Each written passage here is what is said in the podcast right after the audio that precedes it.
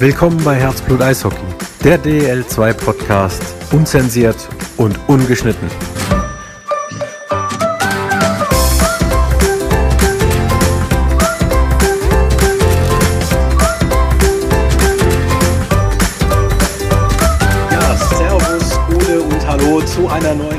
Herzblut Eishockey, der DEL2 Podcast zu Folge 65. Und ihr hört es vielleicht, wir sind heute wieder shorthanded unterwegs. Der Felix, der hat heute mal quasi frei bekommen. Und dann haben wir uns gleich gedacht, Mensch, da laden wir uns präsidiale Unterstützung dafür ein. Bevor wir dazu kommen, erstmal Hallo nach Dresden. Hallo, liebe Denise. Hallo Thomas, hallo nach Bietigheim und es ist mir wirklich eine besondere Ehre, unsere Gast heute äh, anzukündigen. Es ist Dr. Peter Merten, neuer DEB-Präsident und jahrelanger Vorsitzender des Aufsichtsrats in der DL2. Peter, hallo, herzlich willkommen bei uns und schön, dass du dir die Zeit genommen hast. Hallo ihr zwei, schön bei euch zu sein. Ja, zunächst, das freut uns sehr. Zunächst noch einmal wirklich die herzlichsten Glückwünsche von unserer Seite zu deinem neuen Amt und vor allen Dingen auch ein gutes Gelingen. Ähm, Danke. Wie hast du denn jetzt die letzten Wochen von der Wahl bis heute erlebt? Es war sicherlich ähm, sehr ungewohnt. Dr. Peter Merten ist jetzt Präsident vom Deutschen Eishockeybund. Ist das jetzt greifbar oder immer noch ungewohnt? Es ist sehr konkret greifbar, ähm, auch weil wir es im neuen Präsidium, glaube ich, gut organisiert haben.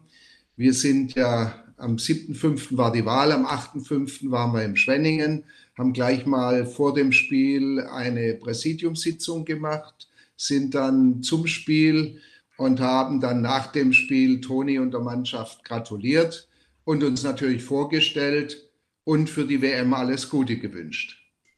Und das war der erste Schritt.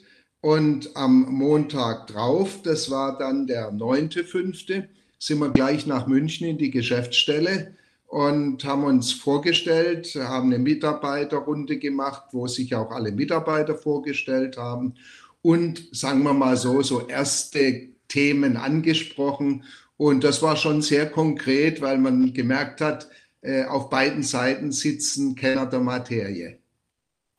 Ich gehe davon aus, da gab es ein zünftiges Weißwurstfrühstück in München zum Einstand. Nicht ganz, es Nicht gab ganz? aber immerhin Butterbrezeln auf besonderen Wunsch des Präsidenten, weil so ich irgendwo mal erzählt habe, dass äh, Butterbrezeln ganz gut sind für solche Meetings. So ist und einen Kaffee dazu. Ja, Der und, darf nicht fehlen.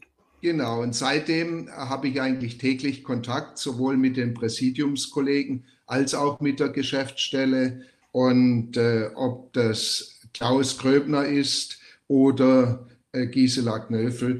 Knöfel, da sind wir unterwegs und versuchen, die operativen Themen, sag ich mal, in den Griff zu bekommen. Wunderbar. Jetzt kann man ja als DL2 schon fast nicht stolzer sein, dass der quasi DEB-Präsident aus den eigenen Hereien herauskommt. Aber es hat natürlich auch Schattenseiten, die es dann mit sich bringt. Äh, denn es fehlt jetzt einer im Aufsichtsrat. Was bringt das jetzt genau für die DL2 mit sich?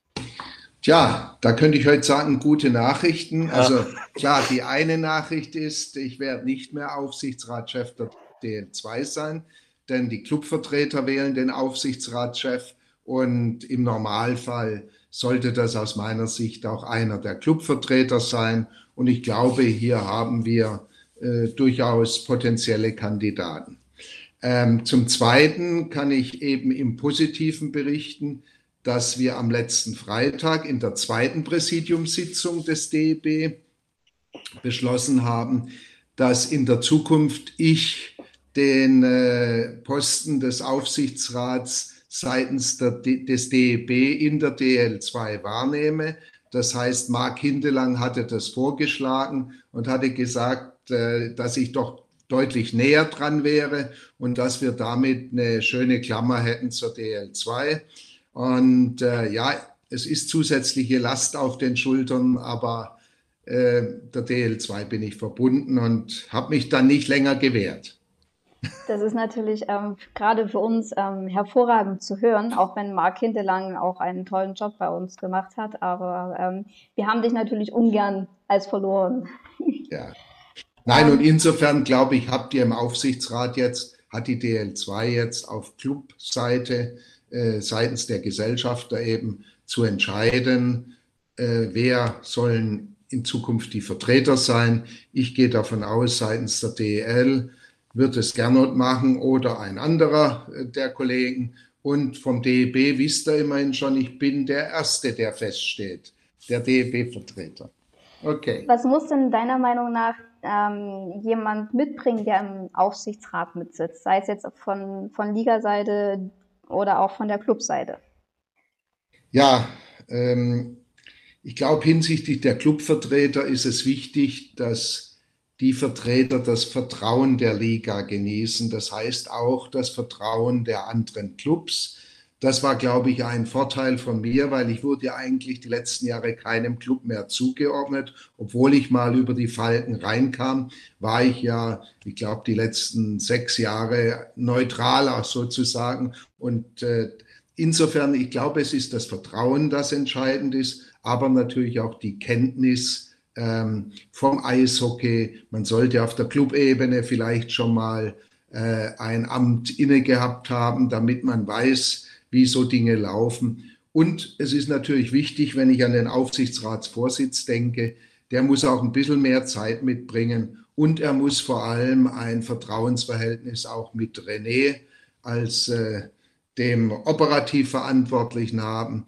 Und das war für mich immer gut, denn äh, René hat die Show geschmissen und ich musste nur ins Spiel, wenn es heikel wurde. Und das hat sich sehr gut ergänzt. Und ich glaube, das ist wichtig. Noch ein Punkt, der mir geholfen hat, aber was vielleicht nicht eine notwendige Voraussetzung ist. Im Rahmen der Lizenzprüfung ist es ganz entscheidend, dass man hier ein gewisses, sage ich mal, betriebswirtschaftliches Grundverständnis hat ähm, denn äh, da bin ich stolz drauf. Wir haben in zehn Jahren keinen Club verloren während der Saison. Das heißt, die Lizenzprüfung war streng, ging einmal bis zum Schiedsgericht, ging auch dorthin, dass wir einmal eine Lizenz verweigert haben. Ähm, und ähm, so müssen wir sagen, so muss es bleiben. Und das wäre sicherlich auch ein wichtiger Punkt für den neuen Aufsichtsratsvorsitz, dass er hier Strenge und Fairness walten lässt. Ja, und, der, fest, und der, SC Rissersee hat ja damals nach der Saison festgestellt, dass sie lieber in der Oberliga antreten. Das war ein anderes Thema, genau. aber Landshut haben wir tatsächlich die Lizenz Entzogen. verweigern müssen, ja. weil sie einfach die Voraussetzungen nicht erreicht haben. Und Bietigheim erinnert ihr euch noch, äh, das war ein hartes Ding und ich meine, das Schiedsgericht hat dann versucht, salomonisch zu urteilen. Aber die Auflagen, die Bietigheim erfüllen musste, waren wahrscheinlich am Schluss entscheidend, dass sie aufgestiegen sind. Denn mit den alten Finanzen hätten sie das nie geschafft. Wie sie in also, Köln sagen, es hätte ja noch Joche Young. So muss es sein, glaube ich. Genau. Ja. Jetzt hast du ja schon äh, Rissersee angesprochen, also auch Stichwort Oberliga. Äh, die Vergangenheit in der DEL 2, die ist jetzt äh, hinlänglich bekannt, auch durch äh, die Arbeit auch dementsprechend ähm, bei den Falken. Stichwort Auf- und Abstieg, Thema DEL. Ähm, ist denn die aktive Mitarbeit äh, DEL 2 zum Thema DEL, Stichwort Auf- und Abstieg, äh, jetzt ein Vorteil, da sämtliche Abläufe eigentlich bestens bekannt sind und wie kann man das gut nutzen? Also ich würde sagen, der größte Vorteil liegt darin, dass ich die Spieler, die Akteure gut kennengelernt mhm. habe. Und in harten Verhandlungen lernt man die Menschen oft sehr gut kennen. Und insofern muss ich sagen, ähm, dass ich nominiert wurde, ist äh, kein Zufall, sondern liegt auch daran, dass mich einige Menschen in dem Zusammenhang kennengelernt haben. Und da kann ich den Jürgen Arnold nennen, aber auch den Daniel Hopp und äh, weitere, äh, Wolfgang Brück etc. aus der DEL. Aber wir haben natürlich über Mark Hindelang auch immer wieder Kontakt zu den Oberligen gehabt.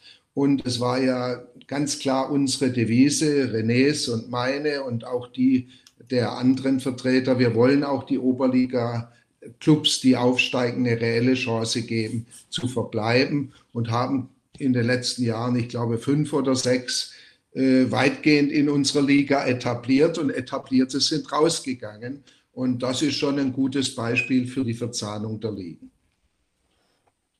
also insofern Beantwortung der Frage, ja. es hat große Vorteile gebracht. weniger, sage ich mal, über die Prozesse und die Inhalte, sondern mehr über die Menschen. Denn im Zweifelsfall greift man zum Telefon und sagt, irgendwas ist los, äh, was läuft nicht und was können wir tun. Was immer und, noch der beste Weg ist, ja. Ja, und so konnte ich natürlich auch mit Franz Reindl dann mal telefonieren, wo wir festgefahren waren. Und äh, das war, glaube ich, sehr hilfreich, ja. Ja, miteinander sprechen, miteinander kommunizieren ist, glaube ich, immer der beste Weg. Ja. Ähm, Peter, wie hat sich denn die DL2 in den letzten Jahren deiner Meinung nach entwickelt? Ja, da bleibt mir nichts anderes zu sagen, als sie hat sich sehr gut entwickelt, aber dass das Hauptlob natürlich dem René Rudorisch gebührt und dem Team wie Dennis und anderen, aber auch unserem gemischten Sport- und Wirtschaftsausschuss, wo wir wirklich sagen müssen, die Jungs haben viele Entscheidungen klasse vorbereitet.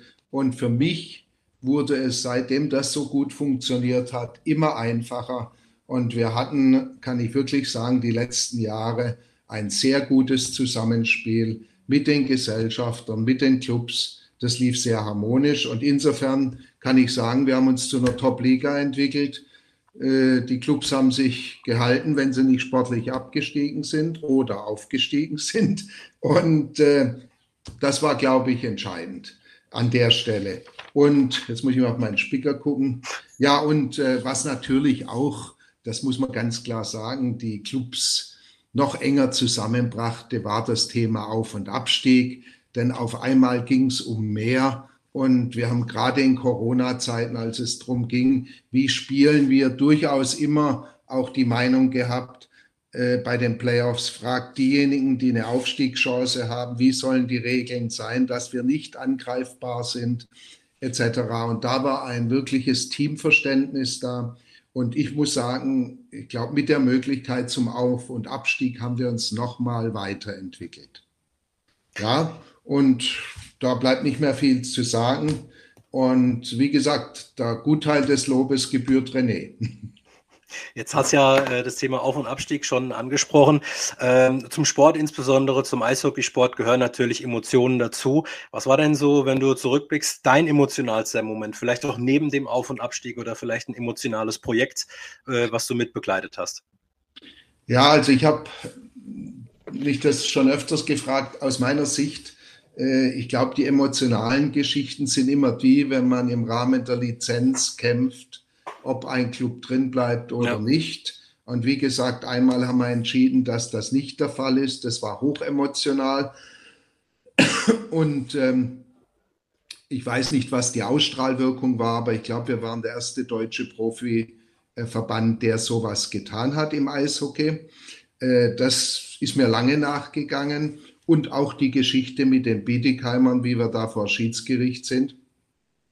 Und dazu muss man halt die Vorgeschichte wissen. Also ich habe mindestens sechs oder sieben Jahre in der Lizenzprüfung immer die Auseinandersetzung, nicht nur ich, der ganze Aufsichtsrat, mit Bietigheim gehabt, die sicherlich da eine Altlast mitgeschleppt haben, aber sie waren halt über Jahre nicht in der Lage, die zu bereinigen. Und ich bin froh, dass es uns am Schluss gelungen ist. Und das war sicherlich hochemotional. Und ich hatte da auch mit dem einen oder anderen auf Bietigheimer Seite äh, Gespräche und Telefonate, die nicht immer lustig waren. Aber stets sehr fair und konstruktiv. Hart, aber fair. Ja. Und jetzt sind sie bestimmt unglaublich dankbar, dass das am Ende vielleicht auch so gelaufen ist. Ja gut, und wir sind froh, dass sie sich oben gehalten haben. Absolut. Und wobei ich immer sage, sie sind ja nicht die Ersten. Nein. Sie sind nur die Ersten, die sportlich hoch sind.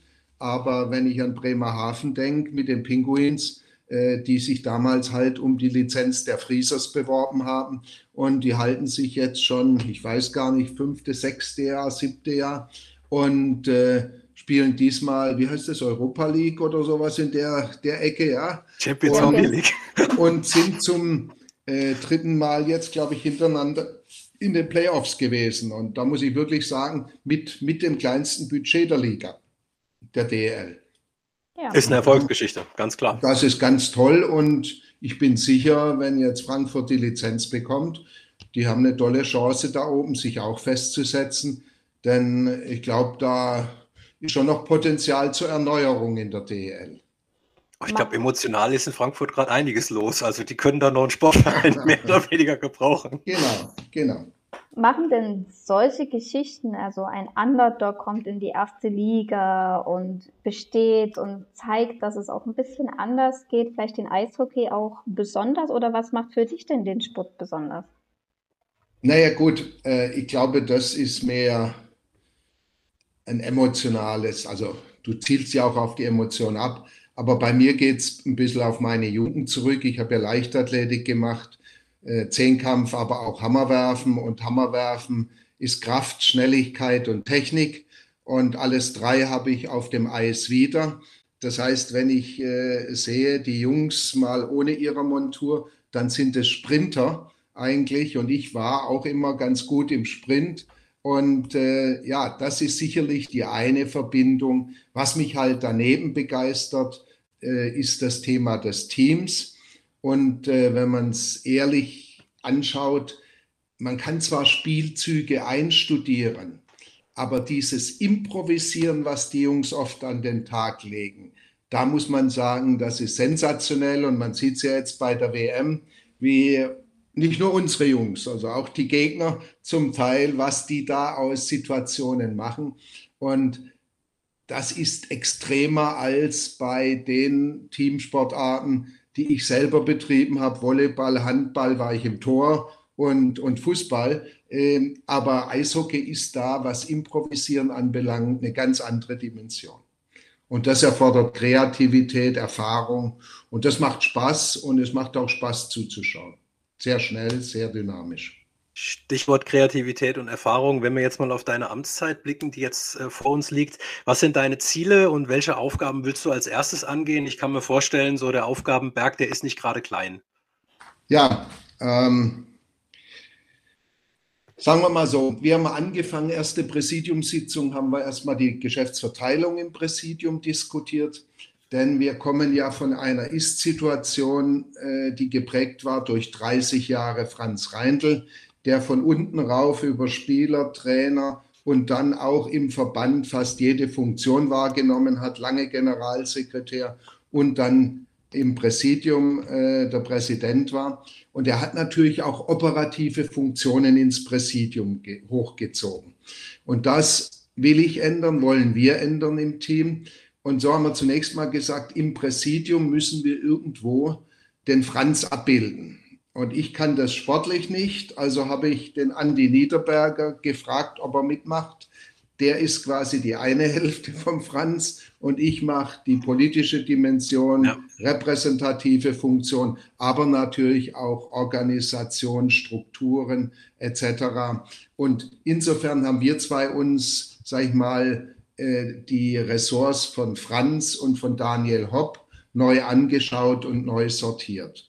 Der Hauke Hasselbring geht in die Stapfen von Berthold Wipfler und das ist fast eins zu eins das Finanzthema. Allerdings auf der Viel, aus Grund der Vielzahl der Aufgaben äh, müssen wir dort sicherlich auch noch mal gucken, passen die Strukturen, stimmt die personelle Ausstattung. Und Marc Hindelang war ein Wunsch von mir, dass wir ein äh, Mitglied aus dem alten Präsidium auch haben, damit wir an mancher Ecke nicht die gleichen Fehler wieder machen oder unnötig Zeit vergeuden. Und Marc kenne ich schon über seine DL2-Aufsichtsratsfunktion fast zehn Jahre. Hauke Hasselbrink aus der Anfangszeit der Pinguins in der DL2 auch schon so lang.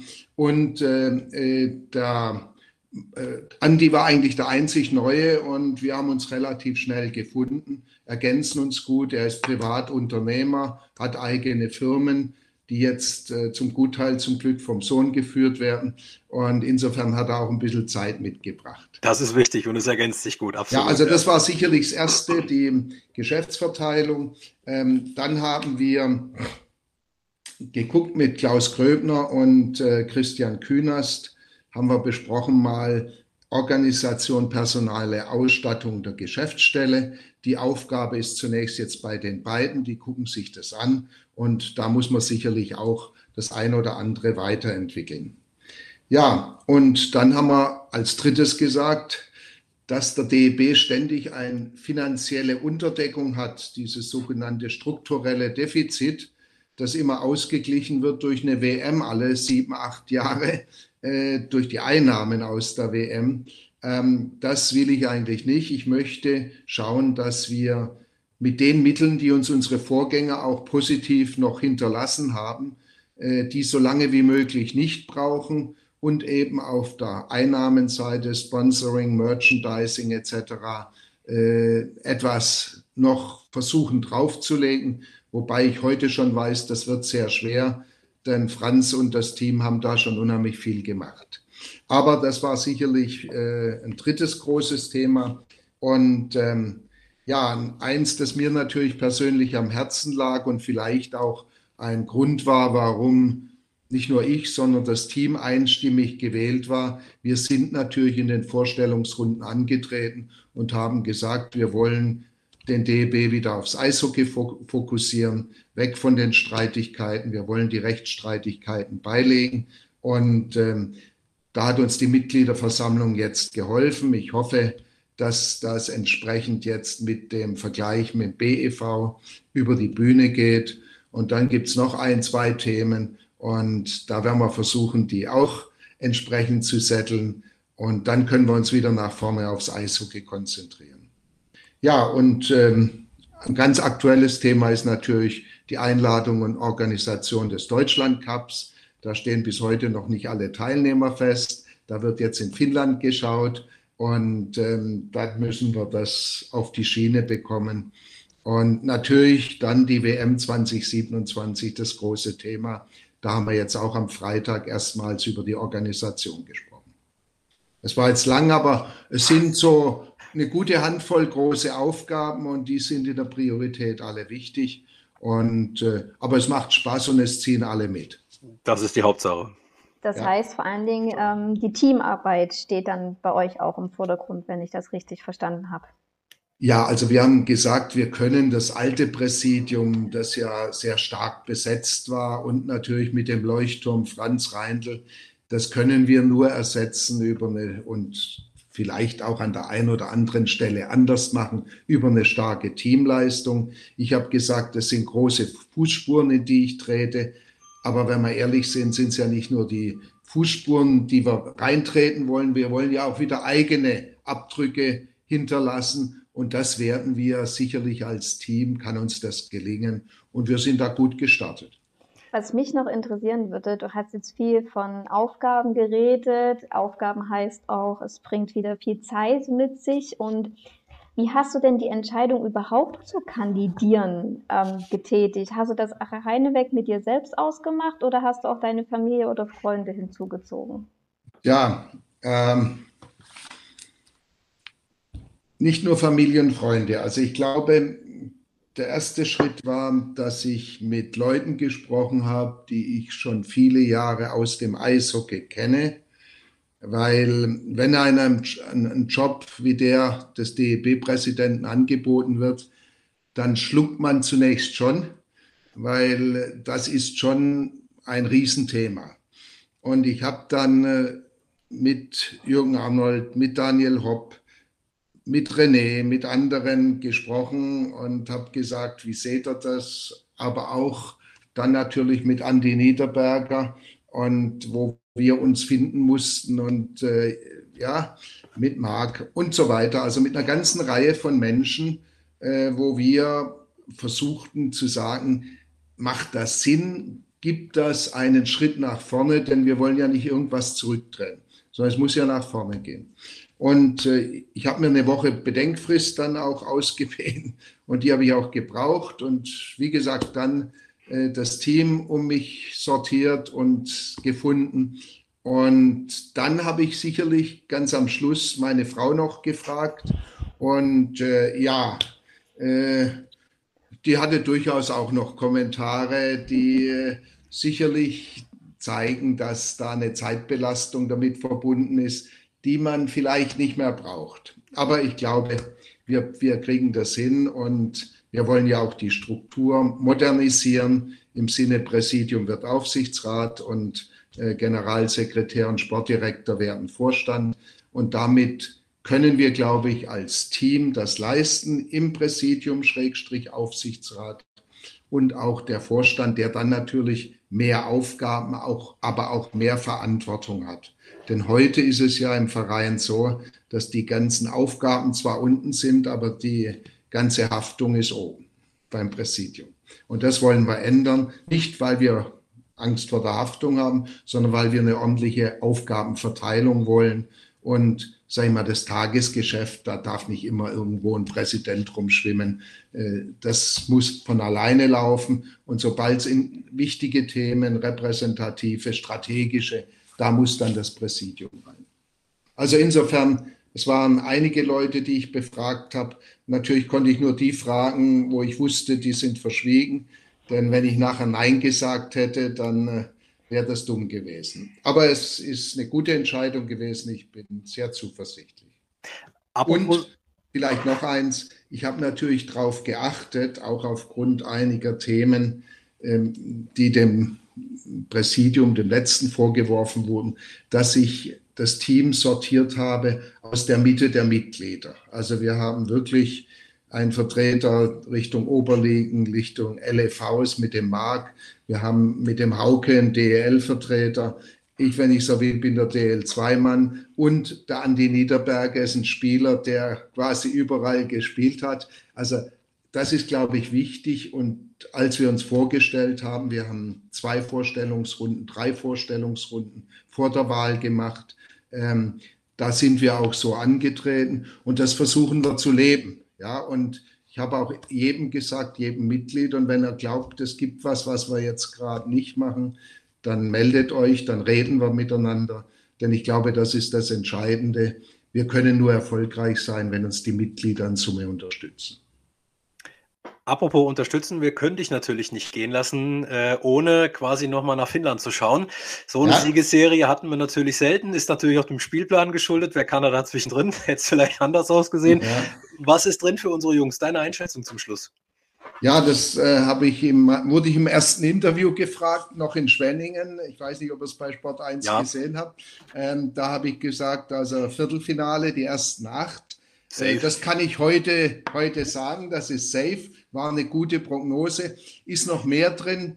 Ähm, ich glaube, viel wird abhängen, wie wir uns mit der Schweiz morgen schlagen. Ja.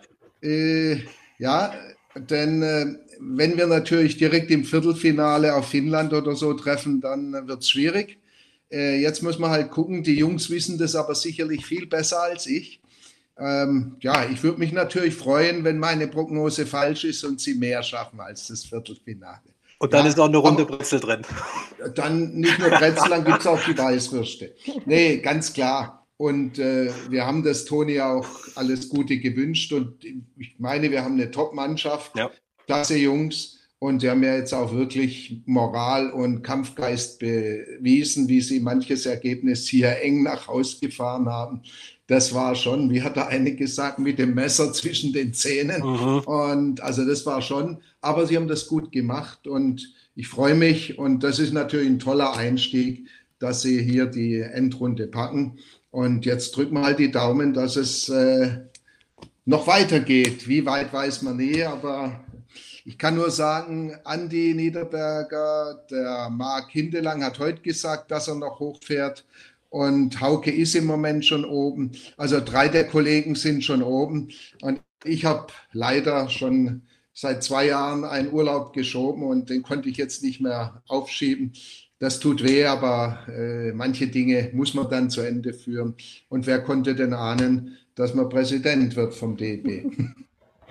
ja. Das stimmt, aber die Spiele kannst du ja trotzdem ähm, verfolgen, auch wenn du ja klar, bist. Ja klar, tun wir auch. Und der Neid bei mir wächst und wächst, wenn ich höre, dass alle jetzt in Finnland sind, in meiner zweiten Wahlheimat. ja. Wobei ich sagen muss, einige auch äh, privat oder im Club äh, Interessen, also nicht auf DEB, weil die natürlich da oben auch gucken, was sie an Spielerpotenzial für die nächste Saison. Was gibt es äh, Besseres als die WM? Ja, also von daher glaube ich, das ist auch wichtig zu sagen. Und ich habe bewusst gesagt, ich fahre die ersten Tage nicht hoch, denn äh, das wäre, sage ich mal, Preis und Leistung es wäre zwar jetzt wert gewesen, das alles zu sehen, aber bei mir geht es halt auch darum, dann die Verbindungen zur IHF aufzubauen und so. Und die kommen ja jetzt erst Richtung der Endspiele. Ja. ja. und das wäre für mich nicht mehr möglich gewesen. Also insofern haben wir auch hier versucht, ein bisschen wirtschaftlich zu handeln. Absolut. Und ich glaube, das ist auch wichtig, dass man das in so einem Verband tut. Ja. Das ist äh, sehr wichtig und ähm, zeichnet dich, glaube ich, auch aus. Das hast du auch schon in den ganzen Jahren bei uns ja mehr als gezeigt und bewiesen. Peter, dann vielen Dank für deine Zeit. Ähm, einen wunderschönen und vor allen Dingen erholsamen Urlaub zum Krafttanken für die neuen Aufgaben. Und dann hoffen wir, dass wir uns auch mal wiedersehen, spätestens ja, bei der gern. 2 Ja. Denise, Thomas, ihr zwei habt es gut gemacht und ich hoffe, es ist ein bisschen unterhaltsam dann für diejenigen, die sich unser Gespräch anhören und freue mich auch auf ein nächstes Mal. Da freuen Dankeschön. wir uns auch. Alles Gute und bis demnächst. Jo, tschüss. Dankeschön. Ciao.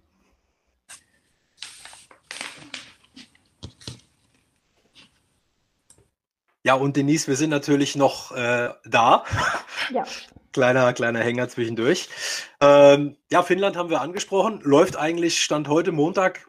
Soweit alles gut. Ähm, vielleicht der ein oder andere Schocker ein bisschen mit dabei, beziehungsweise was fürs Blut, wo man sagt, oh, Messer zwischen den Zähnen ist gerade gefallen, aber gut, sonst läuft's. Also gutes Pferd springt so hoch, wie es muss, ne? Genau, du sprichst sicherlich so die Arbeitssiege an, wie man so ja. schön betitelt, aber Sieg ist Sieg, es kräht dann kein Hahn mehr danach. Ähm, was am Ende wie was gewonnen wurde. Hauptsache man ist erstmal weiter, aber sicherlich wird die Schweiz, auch wenn das sich ein bisschen seltsam anhört, ein echter Gradmesser. Die haben überragend bis jetzt gespielt. Ja, die Schweizer haben auch eine Wahnsinnstruppe diesmal zusammen, das muss man schon ja. sagen. Das haben ja auch die Kanadier schon erfahren. Also für Kanada ist ja jeder Gegner quasi, naja, geht schon so im Vorbeigehen, aber dann eben doch nicht, wie wir gesehen haben. Mal sehen, was noch drin ist. Stichwort, was noch drin ist. Äh, zwei Jungs, die nicht mehr drin sind, äh, die habe ich quasi als Flop verkleidet. Nicht, weil ich die beiden Spieler irgendwie denen was Schlechtes wünsche, aber das sind schon äh, ja, derbe Verluste für ihre jeweiligen Clubs. Auf der einen Seite geht äh, Luka Kratschner weg von den Eispiraten aus Grimmitschau. Club steht Montag, heute noch nicht fest, zumindest habe ich noch keinen gelesen wo er hingeht. Ähm, derber Verlust einerseits, ähm, wenn man sich seine Zahlen ansieht, das ist nicht von dieser Welt, aber das kann dann auch nicht verwundern, wenn man dann sagt, naja, dann folgt man vielleicht dem äh, Ruf eines größeren Clubs. Auf der anderen Seite, was ich richtig gut fand, äh, mit Verkündung des Abschiedes hat man gleich schon den Nachfolger präsentiert. Also das ist mega smart. Das ist ganz clever. Das ist ganz clever und mit Ilya Sharipov einen, ähm, der an bessere Zeiten anknüpfen kann, hatte ja zuletzt in äh, Nürnberg und auch in Schwenning nicht mehr ganz so viel Eiszeit bekommen, aber hat sogar noch ein äh, Angebot, wenn ich es weiß, aus Krefeld ausgeschlagen dafür, dass er nach Krimitschau äh, geht. Das spricht auch für den Standort, muss man ganz klar sagen. Absolut und ich denke mal, er sieht dort auch dann das Entwicklungspotenzial für sich dass er viel Eiszeit hat, dass er viel spielen wird, was ihm halt jetzt die Jahre zuvor halt, äh, was da nicht der Fall war. Deswegen finde ich das immer gut, wenn die ähm, Spieler sowas mit einbeziehen. Ja, kann mir auch vorstellen, dass er dann die klare Nummer eins dann äh, sein wird, wenn die Leistungen stimmen. Und ähm, sofern er da auch ein bisschen Selbstvertrauen, Selbstbewusstsein und vor allen Dingen Einsätze bekommt, kann er durchaus auch aus seine Bietigheimer Zeiten anknüpfen, ähm, die ihm ja dann noch den äh, Weg nach oben in die DL erstmal kurzzeitig freigemacht haben. Und was jetzt nicht ist, kann er dann noch werden. Jetzt nicht mit Krimitschau, aber vielleicht dann individuell. Ja, und der zweite, äh, der Cousin von JG Pajot, verlässt das schöne Breisgau. Äh, das ist auch wieder ein derber Qualitätsverlust. Der äh, Kanadier hat ein Angebot der Wölfe ausgeschlagen und geht nach drei Jahren ähm, an der Dreisam nun einen anderen Weg. Auch hier steht jetzt der Club noch nicht fest, aber 30 Assists im Schnitt pro Saison, das musst du erstmal auffangen. Also ich kann mir vorstellen, das reißt ein Loch in die Personalplanung. Also es, er wird schwer zu ersetzen sein. Das war in den letzten Jahren schon so, gar nicht mal nur so die letzte Saison. Er ist ein Top-Spieler. Wird spannend äh, sein, wo er am Ende hinwechselt. Ja. Wir werden es sicherlich demnächst erfahren. Denke ich, hoffe ich, weiß ich nicht. Und dann werden wir schauen. Und ja, Freiburg, ob sie den wirklich adäquat ersetzen kann, das ist immer eine Frage bei solchen Spielern. Auch eine finanzielle muss man ja äh, ganz ehrlich sein. Also die Qualität musst du dir auch dann dementsprechend erst leisten können. Äh, ansonsten haben wir auch am Wochenende gesehen, äh, auch in Berlin, Freiburger Fans können ganz schön Stimmung machen, so ist nicht. Also auch wenn es in einer anderen Sportart war, aber durchaus äh, schöne Gegend. Apropos schön und eine Nummer größer, das ist dann tatsächlich mein äh, Top der Woche. Die Kassel Huskies haben die DEL-Unterlagen erstmal abgegeben. So, das ist ja schon mal ein, ein Schritt nach vorne. So, auf der einen Seite wir wissen natürlich nicht, was drin steht, aber abgegeben ist, sogar dokumentiert mit Foto. So, äh, jetzt ist das ja Motivation und Druck einerseits, die da sind, aber so wie ich finde, ist das natürlich zumindest Voraussetzung, damit du so Leute wie auch ein Max Faber, wie du auch äh, Bo Schuber bekommen konntest, wahrscheinlich in Gesprächen schon mit vorgenommen hast, dass du sagst, ja, wir haben nicht nur lecker alle Wurst, sondern wir haben auch vor, nach oben zu gehen. Also die Perspektive, die musst du bringen. Und äh, naja, ich sage jetzt mal, die, die, die, die, die Ausgangslage ist jetzt eine andere als vor noch einem Jahr. Die Drucksituation, die wird kommen. Die wird kommen, aber ich glaube, dass sie den trotzdem standhalten können. Also auch mit ähm, dem Cheftrainer, der ist ja auch aus Frankfurt, gab ja die Drucksituation ja. genauso. Aufstieg eigentlich ein Muss. Auch wenn man vielleicht nicht immer laut ausspricht, aber es ist eigentlich jedem klar, dass Frankfurt aufsteigen muss. Ist in, Frank ist in Kassel dann ja eins zu eins gegeben. Und ich glaube schon, dass es dann, ähm, dass sie den bewältigen können. Würdest du tatsächlich sagen, eins zu eins, also die Drucksituation in Kassel genauso hoch wie der ja, eins in Frankfurt? Nicht, aber dass der Druck vorhanden ist. Ja. Das ist definitiv. Das, so. das ist richtig. Dass ähm, vielleicht nicht zu gleichen Prozentzahlen der Druck vorhanden ist wie in Frankfurt, sondern ich würde geringer einschätzen in Kassel. Mag auch sein, aber du kennst auch nicht jetzt die Gesellschafter und die, und, und die Sponsoren, was die dann dazu sagen. Also weiß ich jetzt nicht, ob wir das überhaupt einschätzen können. Ist er gleich, ist es nicht gleich? Vom Gefühl her ist er vielleicht niedriger, aber das ist alles so eine Empfindungssache. Das auf jeden Fall, aber ich denke mal, unterm Strich spielst du ja auch genau dafür Eishockey, um entweder Silberware dir abzuholen oder halt eben nach dem maximal größtmöglichen Erfolg zu streben. Apropos Erfolg, wie läuft die Wahl zum DL2 Fanspieler pro Club? Unterschiedlich. Äh, man merkt tatsächlich, die Clubfans sind unterschiedlich unterwegs. Ist es immer noch so, dass die Hessen mehr abstimmen? Na, ein großer Hesse kommt ja noch. mit Frankfurt. Ich denke, das werden auch die meisten ja. sein, die da mitmachen. Aber ähm, ja, merkt, merkt man tatsächlich. Ähm, die Sachsen schwächeln. Oh. Ähm, das kann man so sagen. Aber ja, schauen wir mal. Und natürlich nur 24 Stunden Zeit. Also es ist jetzt nicht wie bei anderen Umfragen, wo man drei, vier Tage frei hat. Frei, frei hat, ja. Frei ist auch nicht schlecht. Die Möglichkeit dazu hat. genau. Ich bin urlaubsreif nach so einer ich Saison. Da, ich mag das schon. Ich mag das schon. Ich gehe davon aus, du stimmst auch fleißig ab. Nein. Nein, darfst du nicht, bist neutral. Ich würde da niemals abstimmen. Nein. Nein, niemals. Siehst du. Aber nochmal der Aufruf, es darf noch, äh, ja, heute ist Ravensburg. Heute, heute ist Ravensburg, morgen ja. ist Dresden und danach folgt Frankfurt. Mhm. Und dann wären die ganzen Top 3 der jeweiligen Clubs in eine Umfrage gepackt und dann zeitnah auch online gehen und dann natürlich auch länger als 24 Stunden. Und nochmal für die, die äh, vielleicht auch aus vergangenen Zeiten noch gar nicht mit abstimmen durften, sowas wie die selber Wölfe. Ähm, der Gewinner kriegt eine kleine Fanta ohne Eis oder was blüht dem? Ein, Erzähl doch mal ein, den Prozess. Ein Foto müssen sie machen. Nein. Ein Foto. es wird einen kleinen Pokalbild, ein bisschen unterschiedlich, ähm, geben Michael Knaup war der erste Fanspieler, was ähm, für viel Verwirrung, Diskussionen sorgte, aber es haben sehr viele Hannoveraner wahrscheinlich mitgemacht, zumindest wenn man den Kommentaren glauben darf. Mhm. Ähm, und er nimmt sich Zeit für seine Fans. Ich glaube, das hat ihm einfach gepusht. Und ähm, unser zweiter Fanspieler des Jahres in der letzten Saison wurde dann Derek Dinger, der im Jahr zuvor Zweiter wurde und glaube ich auch von vielen sehr geliebt, egal an welchem Standort. Und dessen Nachfolge wird jetzt gesucht. Und es gibt aussichtsreiche Kandidaten, das merkt man auch schon bei der Abstimmung an sich bei den Clubs. Das mhm. gibt extreme Ausreißer. Umso spannender wird dann die Endabstimmung sein. Aber Stichwort Derek Dinger, ich habe jetzt Dieter Thomas Heck im Ohr. Kannst du dir vorstellen, warum? Bitte nicht mehr anrufen, der Siegertitel aus der letzten Woche tritt nicht mehr an. Kennst du das noch? Aus der ZDF-Hitparade. Ich habe das schon mal gehört. Ja. Also wir haben Aber ja auch Hörer 60 plus. Gewesen. Die kennen das. Die kennen das. Ja, ich glaube, da war ich einfach noch zu sehr Kind. ja, ich glaube auch. Ja, Denise, hast du denn noch Top und Flop der Woche? Nee. Ich glaube, alles wurde schon gesagt. Eishockeysaison ist ja eh gerade bis auf die WM recht ruhig. Verpflichtungen möchte ich nicht bewerten. Ähm, in diesem Sinne weder Top noch Flop. Also neutral wie die Schweiz. So. Aber die Schweiz bin ich morgen nicht.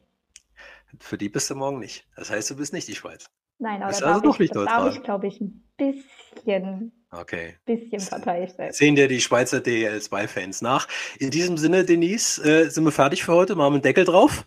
Genau. Und wir hören uns wieder demnächst. Ja, ich würde sagen, mein Versprecher mit frei, machen wir dann nächste Woche auch mal frei. Genießen die Sommerpause und schauen dann mal, was sich alles so noch ereignet. So ich glaube, ich ganz wichtig die Woche ist noch für viele Clubs generell die Lizenzabgabe. Korrekt. Und dann schauen wir mal. Dann lassen wir die mal in Ruhe arbeiten und dann wünschen wir euch eine gute Woche. Kommt gut durch die Woche und ciao, bis zum nächsten Mal. Tschüss.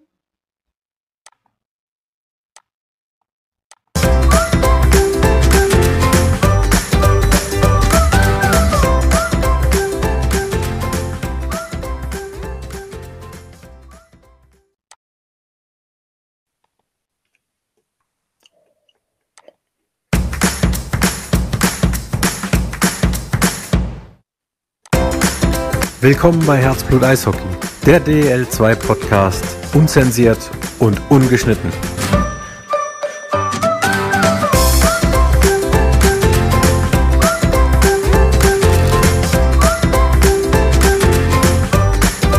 Herzlich willkommen, liebe Eishockey-Freunde, mitten im Juli zu einer Sommerausgabe Herzblut Eishockey, der DEL2 Podcast. Erstmal, Denise, einen wunderschönen guten Abend.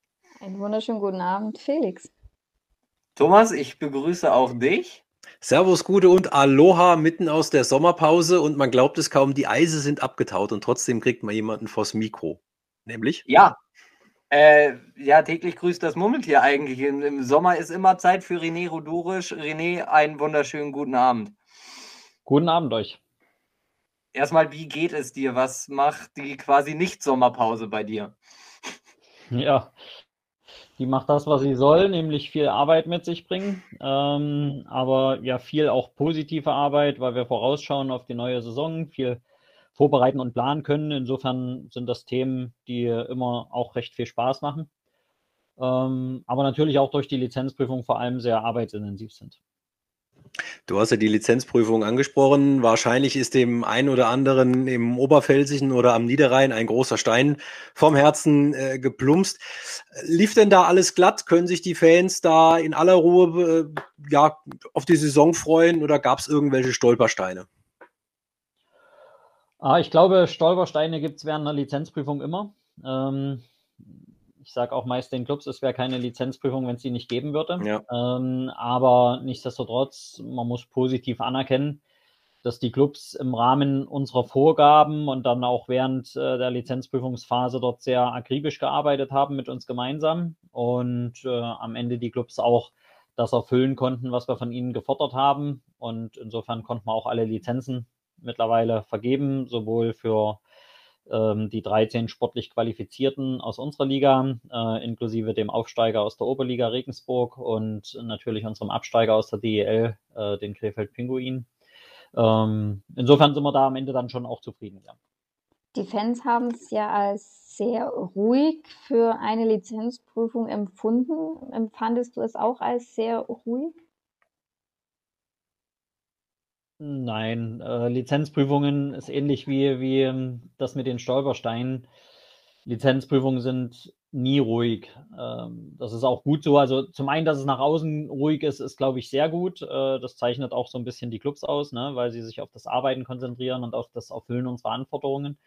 Ähm, dann hilft auch nicht groß, wenn da Öffentlichkeit groß diskutiert oder da irgendwie äh, Gerüchte gestreut werden frühzeitig, sondern es geht darum, die Arbeit zu erfüllen. Und insofern hinter den Kulissen war es schon auch, ja, laut äh, ab und zu, äh, weil man sich doch recht viel auseinandersetzen musste. Wir haben auch schwierige Themen gehabt, äh, die es zu prüfen galt.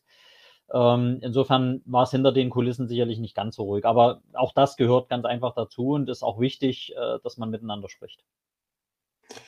Jetzt kommen wir ja im Endeffekt aus den Corona-Spielzeiten irgendwie dann doch nicht so wirklich raus. Ähm, wie war der Grundtenor der Vereine? Planen Sie, weil in der Lizenzprüfung wird ja auch ähm, ja, Einnahmen aus Zuschauern ähm, ja so ein bisschen mit aufgelistet. Wie war da so der Grundtenor der Clubs? Planen Sie mit voller Auslastung die ganze Saison oder geht man da doch eher so die Nummer sicher und bauen Ihre Lizenzunterlagen auf quasi doch irgendwie Zuschauerbeschränkungen auf? Ja, im Wesentlichen haben wir da ja schon erstmal als Liga klare Vorgaben gemacht ähm, für die Clubs, was wir an Planung anerkennen und was nicht. Und äh, im Wesentlichen haben wir da auch äh, abgestellt schon auf die Saison 1920, das heißt die Vor-Corona-Saison, äh, weil das ja so der letzte Maßstab war, äh, wo wir zumindest die Hauptrunde mit, mit Zuschauern komplett spielen konnten. Ähm, wir planen ja auch nur die Hauptrunde, das heißt, äh, Zuschauereinnahmen zum Beispiel für Endrunden sind on top zu sehen und sind in der Lizenzprüfung und auch für den Haushaltsplan letztendlich, wo, worüber ich die Mannschaft zusammenstelle, in dem Sinne nicht berücksichtigt. Ähm, insofern haben wir das als Basis genommen, haben aber gesagt, da wir auch nicht wissen, wie Fans überhaupt in die Stadien zurückkommen, wir haben das ja in anderen Sportarten auch in der Diskussion, dass dort es zögerlich geht, dass wir nicht wissen, ob es nach wie vor Beschränkungen gibt, Richtung Maske vielleicht, Abstände hoffe ich mal in der Größenordnung nicht, wie wir es kennen, aber zumindest das Maskenthema. Und dann ist immer die Frage, wie wohl fühlt man sich dann insgesamt. Deswegen haben wir gesagt, wir nehmen das als Basis, äh, ziehen aber 20 Prozent pauschal ab ähm, von den Ticketeinnahmen 1920. Und das wiederum war dann die Basis jetzt für die neue Saison, so dass wir da schon mal anfänglichen Puffer drin haben. Natürlich steht es jedem Club frei, den Puffer auch zu vergrößern je nach eigener Einschätzung. In der Regel ist es meist so, dass die Clubs schon versuchen, die Maßstäbe, die wir ansetzen, dann auch wirklich für sich erstmal zu planen und anzusetzen. Und ich glaube, dass das auch ganz realistische Werte sind. Im Sponsoring dagegen, das kann man vielleicht gleich noch mit erwähnen, im Sponsoring haben wir auf die letzte Saison abgestellt, also nicht auf 1920, weil wir, glaube ich, über die Pandemiephasen und, und jetzt auch Jahre, die wir da kennengelernt haben, schon gewisse Bereinigungsprozesse auch im Sponsoring erleben mussten. Äh, Firmen, die vielleicht im Sponsoring ausgestiegen sind, die vielleicht als Firma auch ihren Betrieb eingestellt haben und so weiter, sind da berücksichtigt. Und insofern ist es auch, glaube ich, auch ganz wichtig, dass wir eben solche Prozesse jetzt schon mit einplanen. Machen sich denn die allgemeinen Umstände auch bei der Sponsorensuche bemerkbar? Kriegt ihr das mit auch gerade bei dem Thema Lizenzunterlagen? Weil überall wird es teurer, brauchen wir nicht groß rumreden. Klagen dafür ein und sagen, hm, vielleicht haben wir da ein kleines Löchle mit drin, planen wir da vielleicht mit viel weniger Sponsoreneinnahmen. Kannst du da einen Überblick geben? Ja, also wenn man, wenn man den Clubs so ein bisschen Glauben schenken kann und natürlich sind da auch noch geringfügige Bereinigungsprozesse aus den letzten zwei Jahren im Sponsoring mit dabei, ähm, wo vielleicht ein Sponsor auch aufgrund der fehlenden Werbung mhm. erstmal ausgesetzt hat und jetzt doch dann auch wieder einsteigt. Ähm, insofern hält sich das alles momentan zumindest noch die Waage. Äh, und auch die Clubs müssen ja auch Sponsorenverträge schon unterschrieben nachweisen. Also es geht ja nicht nur darum, dass sie uns was äh, reinschreiben in eine Tabelle, sondern sie müssen es halt untermauern mit Verträgen.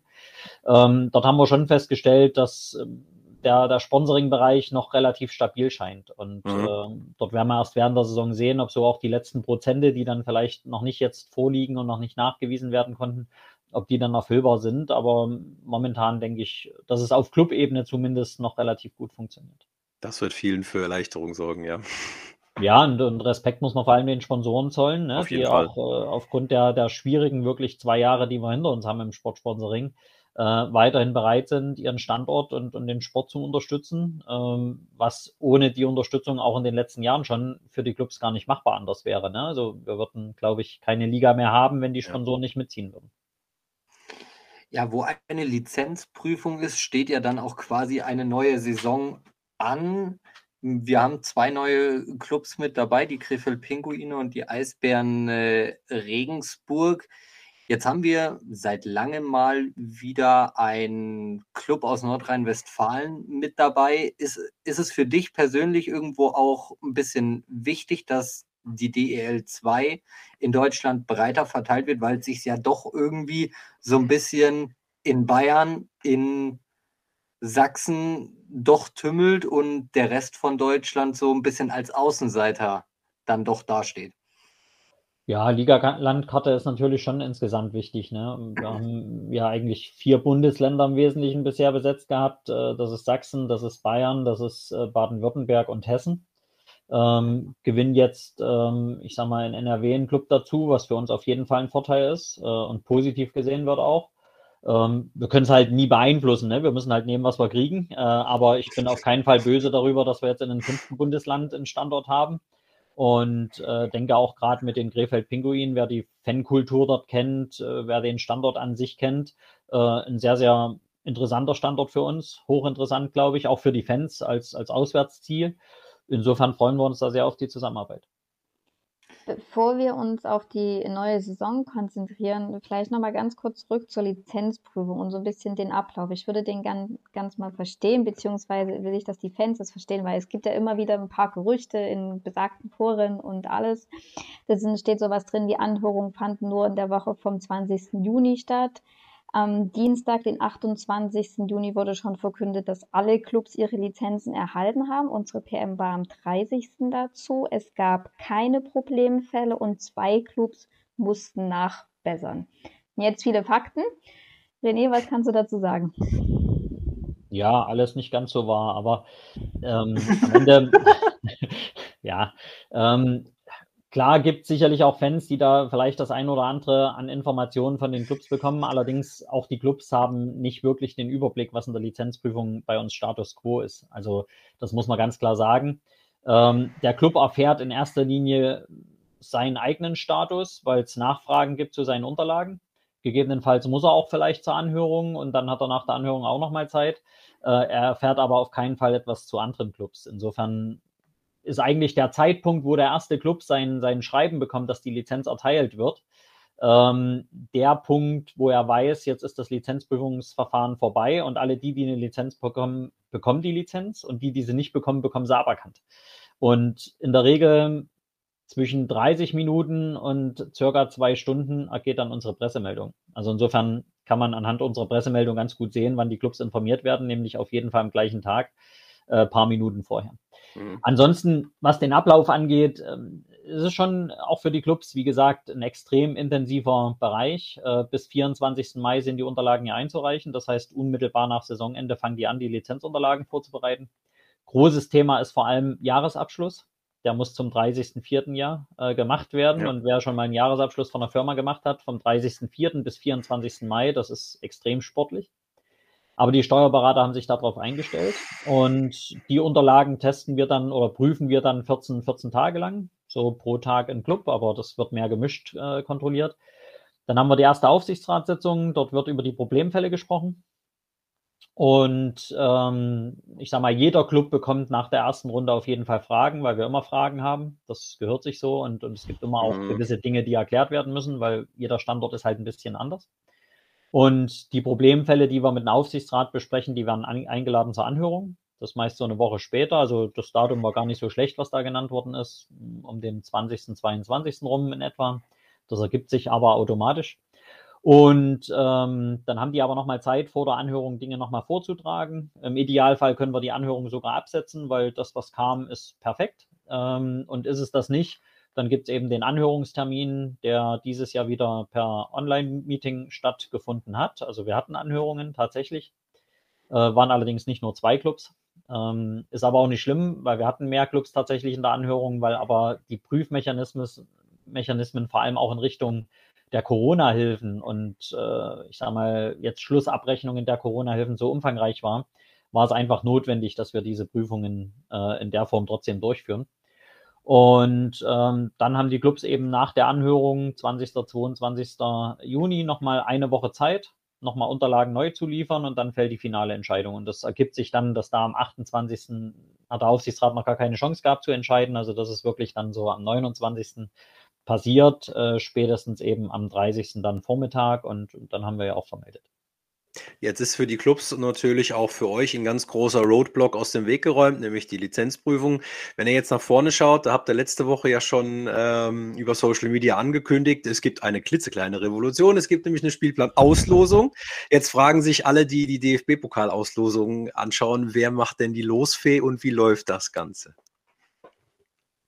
Ja, Losfee, das halten wir noch geheim. Okay. Ähm, wird das wird wahrscheinlich die Denise machen.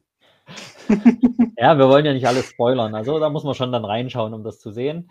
Ähm, nein, also Spaß beiseite. Ja, wir haben uns da was einfallen lassen. Ich habe gehört mittlerweile, und das ist ganz interessant, äh, dass das, ich glaube, sogar auch Fußballligen im Ausland durchaus fabrizieren. Also ich mhm. glaube, ich habe es von Kroatien gehört wohl. Ich habe es äh, irgendwo im italienischen oder spanischen Raum gehört. Also es ist gar nicht so außergewöhnlich. Und ähm, für uns war es dieses Jahr relativ passend. Ähm, zum einen ist unser Spielplanmodus insgesamt ganz, ganz gut, glaube ich, so wie wir es umsetzen können und wollen immer in den letzten Jahren auch. Und äh, es ist, glaube ich, auch wichtig, dass die Fans mal verstehen, was da dahinter steckt. Ne? Also, weil wir haben ja immer die Diskussionen, oh, jetzt spiele ich, also gerade, da ich natürlich nah an Grimmitschau ab und zu bin, kriege ich das da prühwarm natürlich mit. Ne? Zwei, ich glaube, zweiter Weihnachtsfeiertag ist grundlegend Ravensburg. Ähm, Auftakt ist meist Heilbronn. Ähm, also ich bin mal gespannt, ob wir das durch Losen jetzt anders gestalten. Wenn es natürlich wieder so fällt, dann ja. weiß ich auch nicht mehr, was ich machen soll. Ähm, aber ich glaube, dadurch kriegt man ein ganz gutes Gefühl, wie so ein Spielplan sich bei uns aufbaut. Und äh, es ist, glaube ich, auch für alle ganz, auch für die Clubs, glaube ich, ganz interessant, nicht zu wissen, dass es nach Tabellenplatz geht, weil sowas in der Vergangenheit, sondern wirklich eben aufgefüllt wird nach, mhm. äh, nach Losglück. Und äh, ja, da schauen wir mal, was dabei am Ende rauskommt. Steht dann der Spielplan jetzt im Endeffekt schon fest von Spieltag 1 bis zum letzten Spieltag, dass Team 1 gegen Team 7 und dann Team 1 gegen Team 13 etc. pp? Oder wie muss man sich das vorstellen? Also es wird eine Arbeitsversion werden, die wir live äh, darüber herausbilden. Und natürlich, und das ist so ein bisschen die Einschränkung, die man aber sehen muss, was auch gar nicht anders geht, Natürlich haben die Clubs dann nochmal circa eine Woche Zeit, äh, den Spielplan sich anzuschauen, vor allem ihre Heimspieltermine ja. zu prüfen falls doch irgendwo die Arena belegt sein sollte oder es aus irgendwelchen Gründen an dem Tag kein Heimspiel stattfinden kann, dann muss das natürlich noch verlegt werden. Ähm, in der Regel halten sich solche Verlegungen weitestgehend aber in Grenzen. Ne? Die gibt's, keine Frage, die wird es auch dieses Jahr geben, aber ähm, das wird ein überschaubarer Bereich und dann wollen wir eben, sag mal, spätestens am 15.07., wenn alles glatt läuft, eigentlich den Spielplan dann auch wirklich veröffentlichen und das ist dann die finale Version. Doppelfrage, jeder, der schon mal ein Fußballturnier organisiert hat, der kennt das, wenn eine Mannschaft schon mal äh, zickt und sagt, Moment, da kann ich aber nicht, weil dann zieht das ja einen Rattenschwanz an Arbeit hinter sich hinterher. Ähm, wie viel Arbeit denkt ihr, kommt da auf euch zu? Und äh, Anschlussfrage, gibt es tatsächlich auch Spiele, die du da von vornherein schon rot im Kalender anstreichst, wo du sagst, also auf die freue ich mich per se? Frage 1, der Aufwand ist überschaubar, weil nur ein Spiel verlegt wird. Ja. Also wir sind davon weggegangen, wir haben das in den, in den Vorjahren und wir werden es auch zur, zur Auslosung nochmal erklären. Äh, wir lassen als Liga momentan keine Sonderwünsche von Clubs zu. Das heißt, ich richte meinen Spielplan nicht nach den drei Clubs aus, die aus irgendwelchen Gründen Probleme haben mit ihren Heimspielen. Mhm. Weil du automatisch damit alle anderen elf Clubs nachteilig auch wieder schlechter stellst, ja. ne? weil die haben dann ein Doppelspiel Wochenende auswärts oder zwei Spiele an einem Wochenende zu Hause, was wir nicht wollen. Also das machen wir eben nicht und genau deswegen bietet sich halt auch an, das mit dem Losverfahren, weil du machst halt eigentlich den Grundriss des Spielplans machst ja. du schon perfekt. Und es gibt nur noch wirklich in Ausnahmefällen dann Verlegungen, wenn ein Heimspiel partout nicht möglich ist, dann wird das halt verlegt auf den Dienstag Ausweichspieltag. Das heißt, ja. wir haben auch jetzt schon Ausweichspieltage gekennzeichnet. Dort können die hingelegt werden und dann ist alles fein. Ähm, ansonsten markiere ich mir besondere Spiele im Kalender. Außer Krimitschau Ravensburg. Am zweiten Weihnachtsfeiertag? Am zweiten Weihnachtsfeiertag? Nein, also eigentlich mache ich das nicht, äh, sondern hangel mich dann während der Saison eigentlich von Woche mhm. zu Woche. Ne? Also auch was mhm. meine Spielbesuche angeht. Ähm, ich habe mir zwar angewöhnt, jetzt meist frühzeitig schon mich anzumelden, aber länger wie eine Woche vorher auch nicht. Mhm. Also ich richte es tatsächlich danach aus, was gerade interessant sein könnte oder wo es am Standort Themen gibt, die man auch gleichzeitig mit besprechen kann. Ja. ja. Diese Anpassungen, die es sicherlich geben wird, gab es ja aber auch im Vorfeld immer in jedem Jahr, weil auch da gab es ja die Arbeitsversion, die dann an die Clubs gegangen ist und dann gab es die Änderungen. Nur hat es da halt bis auf die Clubs niemand mitbekommt. Vielleicht ist das auch nochmal wichtig ähm, zu erwähnen. Genau, also wir, wir nehmen den Arbeitsschritt, den ich in meinem stillen Kämmerlein gemacht habe und wo er dann immer so kam, ne, wer weiß, wie er es ausgewürfelt hat oder hat er seine Wunschtermine gesetzt, ähm, die nehme ich halt her und mache die öffentlich. Und dann kommt der zweite Schritt, den es aber tatsächlich ohnehin gab nach der Arbeitsversion, dass eben dann nochmal die Clubs drüber schauen, weil ich eben im Vorfeld auch gar nicht wissen will, wann Arenen nicht zur Verfügung stehen, mhm. weil ich es auch nicht beachten will. Ne? Also ich will einen gleichmäßigen Spielplan, gleiche Verteilung Freitag, Heimspiele, gleiche Verteilung Sonntag, Heimspiele. Die Wochenspieltage sind gleich verteilt mit Heim und Auswärts. Und zu Weihnachten wollen auch alle ihre, ihre zwei Heim- und zwei Auswärtsspiele. Ne? Und, und das garantiert der Spielplan, den wir machen. Und wenn eben dann doch einer nicht kann, dann hat er halt ein Dienstagsspiel mehr, aber dann betrifft es ihn als Heimstandort und nicht irgendeinen anderen, der eigentlich jedes Wochenende könnte, aber dann ein Heimspiel auch verlegt kriegen muss, weil halt sonst der Plan wieder nicht aufgeht. Ne? Also das, das nehmen wir halt damit raus. Wie lang dauert so ein Spielplan erstellen? Wie, bist du da in drei Tagen durch oder wie, wie, was ist das für ein Zeitumfang? Naja, das erste, die erste Arbeit, die man trotzdem im stillen Kämmerlein macht, ist den Schlüssel anzupassen. Also es ist ein ganz normaler äh, Schlüssel des Spielplans, wie man kennt, ne? mit ja. Hinrunde, Rückrunde, mit Verteilung Heim zu Auswärtsspielen. Ähm, und insgesamt 14 Mannschaften. Das angepasst auf unsere Rahmentermine, die wir im Internet ja schon veröffentlicht haben. Das geht einigermaßen überschaubar schnell. Muss man ein paar Tests durchführen, dass die am Ende auch wirklich aufgehen, so wie man sich das vorstellt, aber das ist okay. Und dann das Einfüllen werden wir live erleben. Ne? Das Einfüllen geht ratzifatzi. Je nachdem, wie schnell die Losfee dann die richtigen Clubs benennt, werden die ordentlich reingeschrieben und dann ist innerhalb einer kurzen Zeit der Spielplan eigentlich soweit erstmal in Arbeitsversion final und dann, wie gesagt, kommt es auf die Rückmeldung der Clubs drauf an, was dann an Arbeit noch steht. Ich sehe eher die Problematik, ähm, dass die Kugeln nicht aufgehen. Ja, das ist äh, Orga-Team, das muss halt das Orga-Team vor Ort vorher klären, ne? Denise, das muss halt sichergestellt werden. Mhm. ich bin gespannt wie ein Flitzebogen. Apropos gespannt wie ein Flitzebogen. Äh, die Kölner Haie äh, haben ja schon gesagt, wir spielen dann aus Gründen dreimal unter Freiluft zusätzlich. Ähm, Gibt es Bestrebungen, weißt du von Ideen von Special Events aller Bad Nauheim, aller Dresden äh, in Richtung DL2 da auch wieder so ein Special Event in näherer Zukunft, nicht unbedingt diese Saison, sondern vielleicht doch schon mal im, im Horizont zu planen? Ja, also jetzt kommende Saison sicherlich nicht. Wir ja. konzentrieren uns wirklich darauf, dass wir eine Saison ohne größere Belastungen und Einschränkungen hoffentlich durchbekommen ja. mit den Clubs. Ähm, und parallel stehen wir im Austausch, momentan speziell auf Kommissionsebene, mhm. äh, wann wir die Ausschreibung eines nächsten Event Games mhm. tatsächlich äh, stattfinden lassen, weil solche Spiele müssen halt vorher ausgeschrieben ja. und angemeldet werden. Äh, da gibt es momentan keine Bestrebungen von Clubseiten, aber wir werden sicherlich auch von Ligaseiten das demnächst wieder anbieten, sodass wir schon in den nächsten ja, ein, zwei Jahren äh, hoffentlich auch wieder Event Games haben dürfen. Ne? Aber die Situation ist gerade halt alles immer noch sehr Schwierig. ungewiss ja. und äh, keiner will da auch zu sehr nochmal zusätzlich ins Risiko gehen, was glaube ich auch normal ist. Insofern wäre es wichtig, erstmal eine Saison hier durchzustrampeln und, und wenig Corona-Einfluss zu haben, um dann weiter planen zu können. Jetzt interessiert mich mal deine Meinung zu der ganzen Wechselperiode dieses Jahr, weil ich finde tatsächlich, der Transfermarkt dieses Jahr ist sehr, sehr dynamisch und wenn ich mir das ein oder andere Team anschaue, könnten die auch mit ihren jetzt zusammengestellten DEL2-Kadern eigentlich auch in der DEL auflaufen. Was man da teilweise für Namen liest, ist schon ähm, ja nicht zu verachten.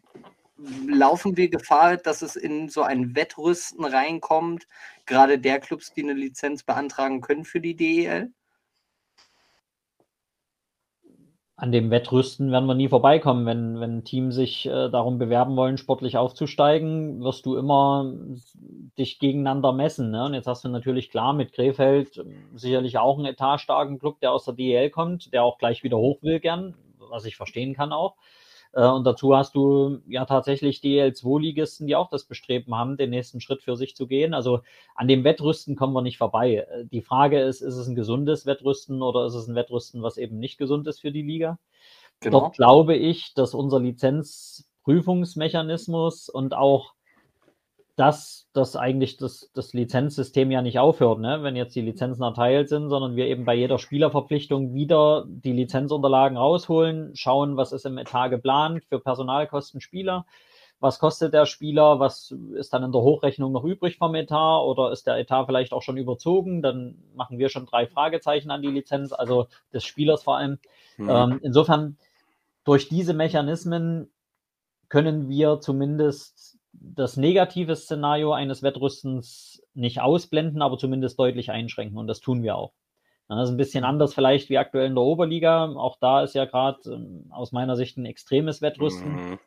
Leider genau. relativ wenig Kontrolle, allerdings dahinter, was die Etats angeht oder, oder auch die Budgets dazu, vor allem während der Saison. Insofern ist da sicherlich das Risiko schon erhöht, aber ich will es bei uns auch nicht wegdiskutieren. Ne? Also ein gewisses Restrisiko hast du immer, aber die Clubs wissen schon mittlerweile, dass wir hinschauen und immer wenn du weißt, dass du selber über dein eigenes Budget drüber hinausgehst und weißt, ein Dritter schaut da auch noch hin und ruft vielleicht mhm. auch an und sagt, hier, hör mal zu, das, was ihr jetzt gemacht habt, also eigentlich budgetmäßig schwierig.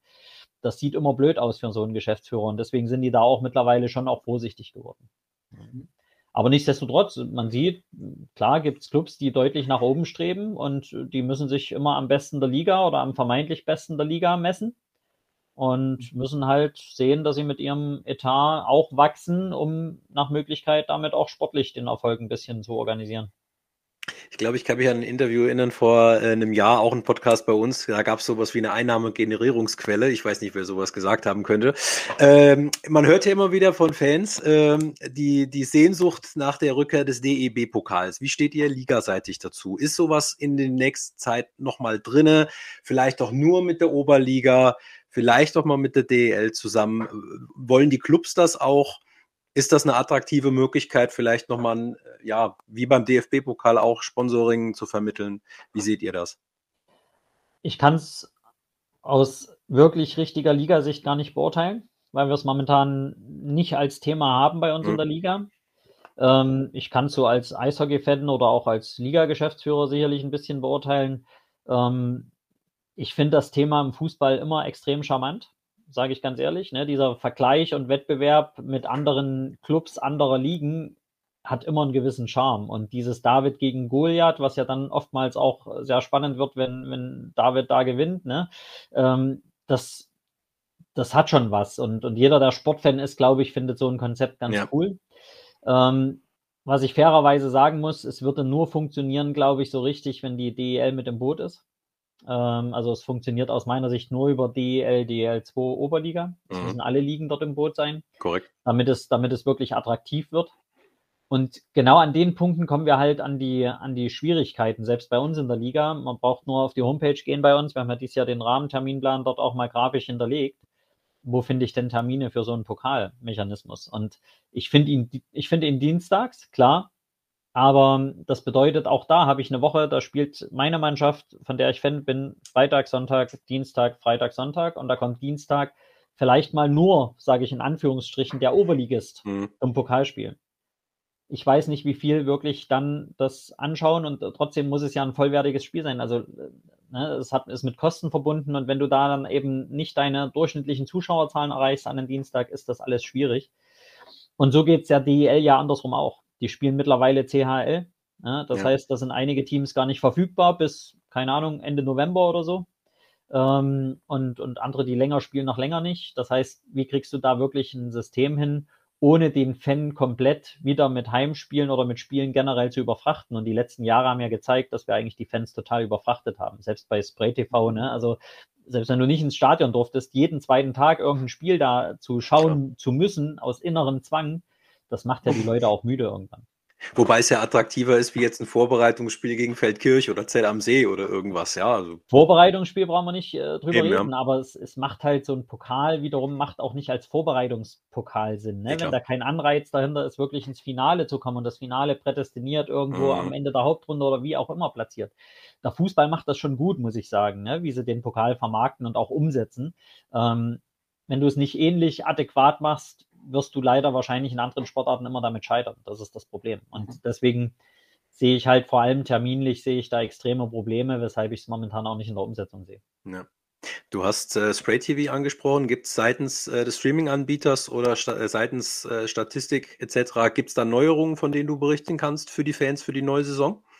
Ähm, wir sind momentan in, in, vielen Punkten noch in der Planungsphase. Das heißt, abschließend kann ich es noch gar nicht sagen. Mhm. Sicherlich haben wir mit Spray TV gemeinsam auch eine Auswertung gefahren. Es fanden jetzt auch am vergangenen Wochenende von Spray TV organisiert Schulungsmaßnahmen statt mit den Standortteams. Ähm, also Ziel ist natürlich ganz klar, dass das Thema Spray TV und, und Livestream-Übertragungen von unseren Spielen äh, weiter auszubauen, zu verbessern, ne, qualitativ auch anzugleichen, äh, möglichst äh, am oberen Ende. Und ja. ähm, das sind so Maßnahmen, die aktuell laufen. Und äh, auch im Statistikbereich äh, sind wir momentan auch noch am Überlegen. Da haben wir auch noch so ein bisschen eine Baustelle mittlerweile seit anderthalb Jahren, wo wir ja schon gesagt haben, wir wollen gerne unsere Statistik erweitern aber haben momentan noch nicht die finale Lösung, wie wir es auch in einer guten Qualität am Ende wirklich hinbekommen. Da muss man jetzt mal noch abwarten, was wir da wirklich bis Saisonbeginn hinbekommen. Apropos Spray TV, Spray TV heißt auch, Krefeld muss sich das anschaffen, die ganzen Kameras selber filmen und so weiter und so fort. Das ist auch äh, in den Rahmenbedingungen verankert. Ja, ja, wir haben die Live-Übertragungen all unserer Heimspiele letztendlich geregelt in den Richtlinien und dass auch der jeweilige Club letztendlich dafür verantwortlich ist und ähm, dementsprechend natürlich auch Krefeld davon profitiert. Ne? Auf der einen Seite, klar, muss man auch sagen, von so einem Absteiger fällt ein gewisser Anteil oder nicht Anteil, sondern ein gewisses Ligasponsoring weg, äh, was in der DEL ja ausgeschüttet wird, vor allem natürlich über den, den TV-Vertrag, ja. aber auch natürlich die Kooperation mit, mit Penny. Ähm, auf der anderen Seite ist bei uns eben die Möglichkeit, über eine gute Spray-TV-Produktion natürlich Gelder genauso auch wieder zu generieren, weil, wie ich schon oft gesagt habe, die Umsatzerlöse im Wesentlichen ja beim Club landen und jeder Club sich da auch wieder ein Stück weit belohnen kann. Insofern ist da auch Krefeld durchaus interessiert, das System mit aufzubauen. Jetzt hast du Penny ja gerade angesprochen und da will ich jetzt dann doch nochmal reingerätschen. Ich kann mich an ein Telefonat glaube, das müsste ungefähr zwei Jahre her sein, wo wir telefoniert hatten über dieses Thema, wo das bei der DEL und äh, DEB neu rauskam. Wie, wie schaut es denn aus? Äh, bestrebt die DEL 2 auch eventuell einen Namenssponsor mit in die Liga aufzunehmen, wie es Penny beim DEB und in der DEL ist? Also, dass wir das wollen und, und natürlich äh, jederzeit auch äh, da Gespräche versuchen zu führen und auch offen dafür sind, äh, steht außer Frage. Ähm, ist natürlich das Ziel. Äh, zusammen mit Penny hat es nicht funktioniert, weil sich Penny zunächst erstmal, und das ist auch vollkommen verständlich, auf die erste Liga konzentriert hat und auf die Nationalmannschaften. Ähm, insofern muss man da mal abwarten, was vielleicht in den nächsten Jahren an Entwicklung noch drin ist. Auf der anderen Seite sind wir natürlich aber trotzdem regelmäßig am Markt und bestrebt, sowohl das Thema unseres Topscorers als auch natürlich die, die ja, Naming Right der Liga, aber auch wie zum Beispiel den, den Spielpunkt, den wir jetzt vermarktet haben, mhm. aktuell, also verschiedene Themen nach außen zu tragen, um Partner zur Weiterentwicklung der Liga zu gewinnen.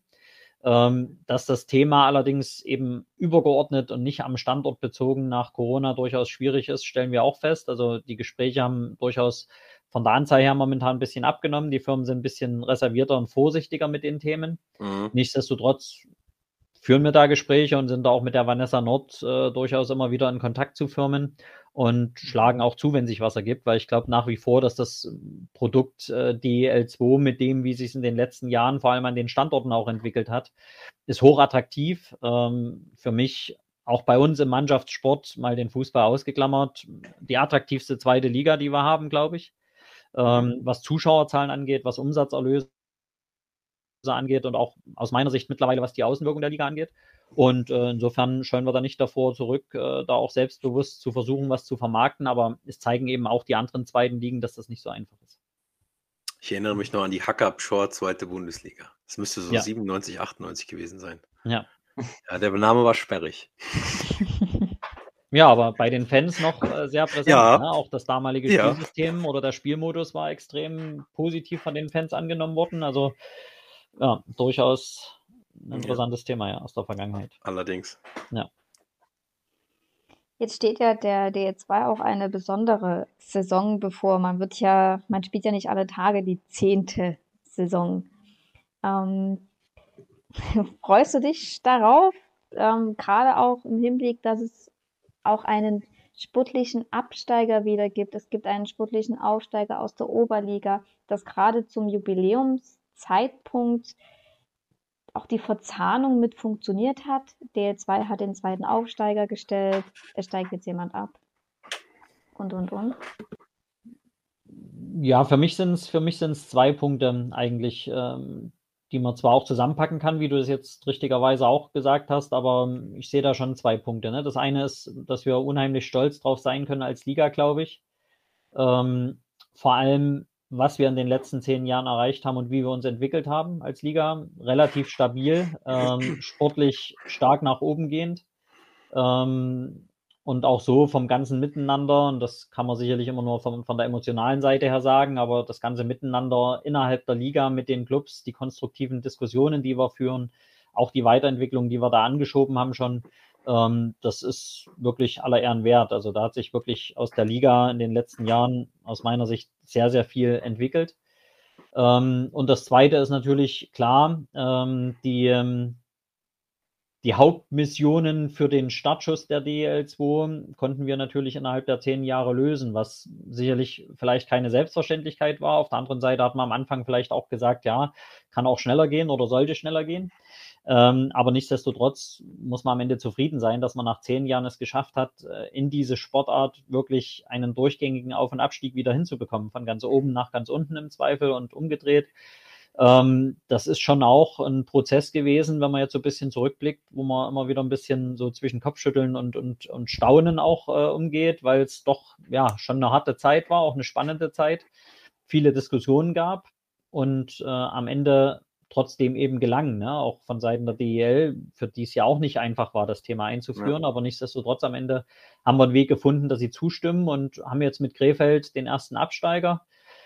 Klar hat das Krefeld am Anfang nicht so toll gesehen, äh, die zehnte Saison der DL2 zu spielen, aber ähm, ich glaube, ich glaube, insgesamt wird man über, über die nächsten Jahre begreifen und lernen, glaube ich, damit umzugehen. Und dann wird auch jeder erkennen, dass das echt ein, ein, wichtiges Gut ist für uns als Sportart. Ähm, denn Ligen werden sich nur entwickeln, wenn das möglich ist, wenn du Perspektiven bietest, wenn du einen Aufsteiger hast, wenn du einen Absteiger hast, an dem du dich wieder messen kannst, weil der aus einer anderen Liga kommt. Nur so wird es gehen, zeigt der ganze europäische Sport und insofern bin ich da wirklich sehr froh, dass wir den Weg gehen konnten. Absolut. Ich greife jetzt mal ganz frech meinen äh, Flop vor und zwar, ähm, das baue ich in eine Frage ein. Äh, die Oberliga, du hast ja kurz mal angerissen, äh, hat eine dritte Kontingentstelle geschaffen. Wie siehst du diesen, ich nenne es jetzt mal Interessenskonflikt, auf der einen Seite, ich möchte Nachwuchs fördern und auf der anderen Seite, ich mache mir jetzt Platz für einen dritten Kontingentspieler. Passt das zusammen? Siehst du diesen Weg eher nachteilig für die Jugend oder sagst du, naja, die Clubs müssen sich ja auch irgendwie aufstellen, damit sie, ich sage jetzt mal, eher die Möglichkeit haben, zu euch reinzukommen? Ja, das ist ähm, ein schwieriges Thema, ähm, wo ich mir sicherlich äh, den Mund verbrannt habe schon, aber jederzeit auch wieder verbrennen würde, glaube ich.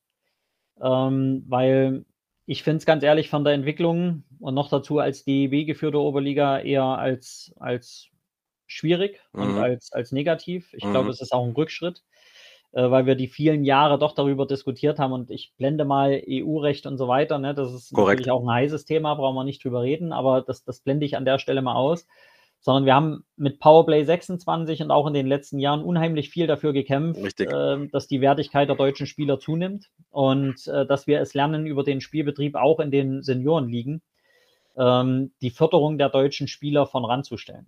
Und ähm, ich sage mal, wir als Liga haben da viele Dinge umgesetzt. Wenn ich an die U21 denke, die wir eingeführt haben mit dem Fördervertrag. Wir haben die Ausländer reduziert, seitdem wir DL2 sind, von sechs auf vier mittlerweile. Ähm, klar, die DEL hat vielleicht jetzt im Ausländerbereich nicht äh, groß an der Schraube gedreht, aber sie hat die U23 eingeführt, das heißt wirklich junge Leute mit in den Spielbetrieb gebracht.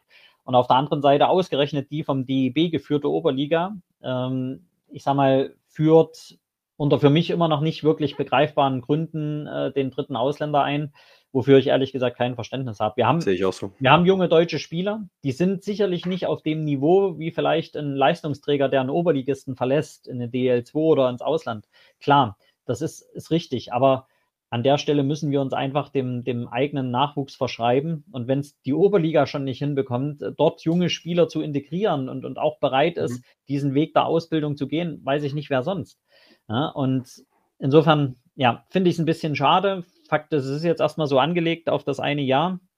Ähm, und ich hoffe, dass man innerhalb des Jahres genügend Gespräche führen kann äh, mit den Ausschüssen. Es gibt ja beim DEB den Nachwuchsausschuss, ähm, wo ich Vorsitzender war und deswegen erlaube ich mir auch durchaus zur Oberliga was zu sagen, auch wenn mhm. ich als DL2 das vielleicht nicht tun sollte. Aber als Nachwuchsausschussvorsitzender ehemals ist das schon meine Aufgabe, ein bisschen da den Finger ja. in die Wunde zu legen.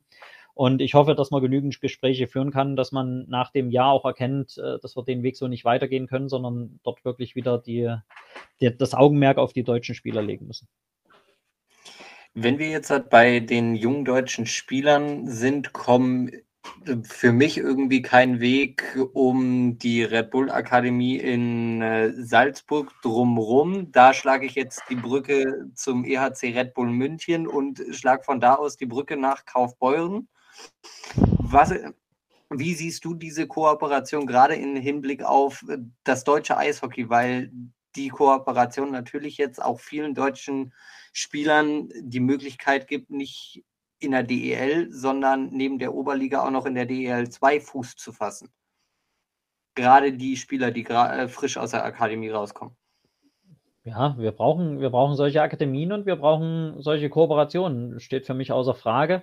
Äh, Leistungszentren im Nachwuchs sind unheimlich wichtig und ich würde es auch gar nicht nur fokussieren jetzt auf, auf den EHC Red Bull München, die sicherlich mit dem neu geschaffenen viel mehr Potenzial entwickeln werden. Das ist keine Frage. Aber ich sag mal, die Mannheimer machen seit Jahren gute Arbeit, die Eisbären Berlin arbeiten jedes Jahr an neuen Konzepten. Aber selbst wenn ich bei uns in die Liga schaue, ne, mit, mit den Dresdner Eislöwen oder generell dem Standort Dresden, haben wir mittlerweile einen Standort, der sich in den letzten Jahren unheimlich gut entwickelt Absolut. hat, was die Nachwuchsarbeit angeht. Ja, und so gibt es sicherlich auch bei uns noch weitere Standorte, die, die attraktiv sind, auch Kaufbeuren. Ne, wenn man sich mit Kaufbeuren beschäftigt, was die regelmäßig für Nachwuchsspieler aus ihrem Umfeld, sind ja auch nicht alle vom Club, ne, muss man auch sagen, aber aus dem Umfeld, äh, ich sag mal, weiterentwickeln und letztendlich auch dem, dem Senioren- und Profibereich zuführen, inklusive Nationalmannschaft, äh, dann ist das auch so ein Aushängestandort. Und ähm, insofern ist es wichtig, diese Pyramiden weiter aufzubauen. Wir brauchen ganz oben diese, diese Top-Elite-Zentren, so will ich es mal sagen, die eben die, die wirklich finale Arbeit dann an den Nationalspielern machen, wenn man so will. Ähm, aber wir brauchen unten drunter auch kleinere Zentren, die überhaupt erstmal das Potenzial für die großen Zentren herausarbeiten. Und da haben wir auch mittlerweile sehr, sehr gute Beispiele im Powerplay 6 oder durch Powerplay 26 halt vor allem auch entstanden. Ähm, weshalb ich auch sage, jetzt im Ausländerbereich in irgendeiner Form zuzulegen, das völlig falsche, sondern wir müssen an dem Potenzial, was wir uns jetzt selber schon geschaffen haben, weiter arbeiten, dass die Qualität nach oben kommt. Wunderbar. Denise? Ja, was in der Sommerpause ist, Top und Flop, völlig bei mir. Nee, nee, nee, da, das ist Komm bekannt. Das ist bekannt. Äh, ich habe ja nur noch einen, einen Spaßeshalber Top. Ähm, ich habe einen neuen Lieblingsspieler. Also ich habe noch nicht groß spielen sehen, aber seinen Namen, den finde ich, der geht runter wie Donnerhall. Äh, und ich dachte schon in Anlehnung an meine beiden Töchter, der ist äh, einem Bibi und Tina Comic entsprungen. August von Ungern Sternberg, finde ich geil den Namen. Den finde ich ja sowas von klasse. Dann habe ich mal geguckt, wo kommt denn der her? Irgendwie Adelsgeschlecht? Nee, Singapur geborener Deutsch-Amerikaner, der jetzt in Heilbronn spielt. Also allein die Nummer verdient, dass ich mir die, die Saison über deutlich häufiger angucken werde. Aber ich bin nicht oberflächlich. Auf jeden Fall eine interessante Mischung, definitiv, so, ja. Auf jeden Fall. Genau.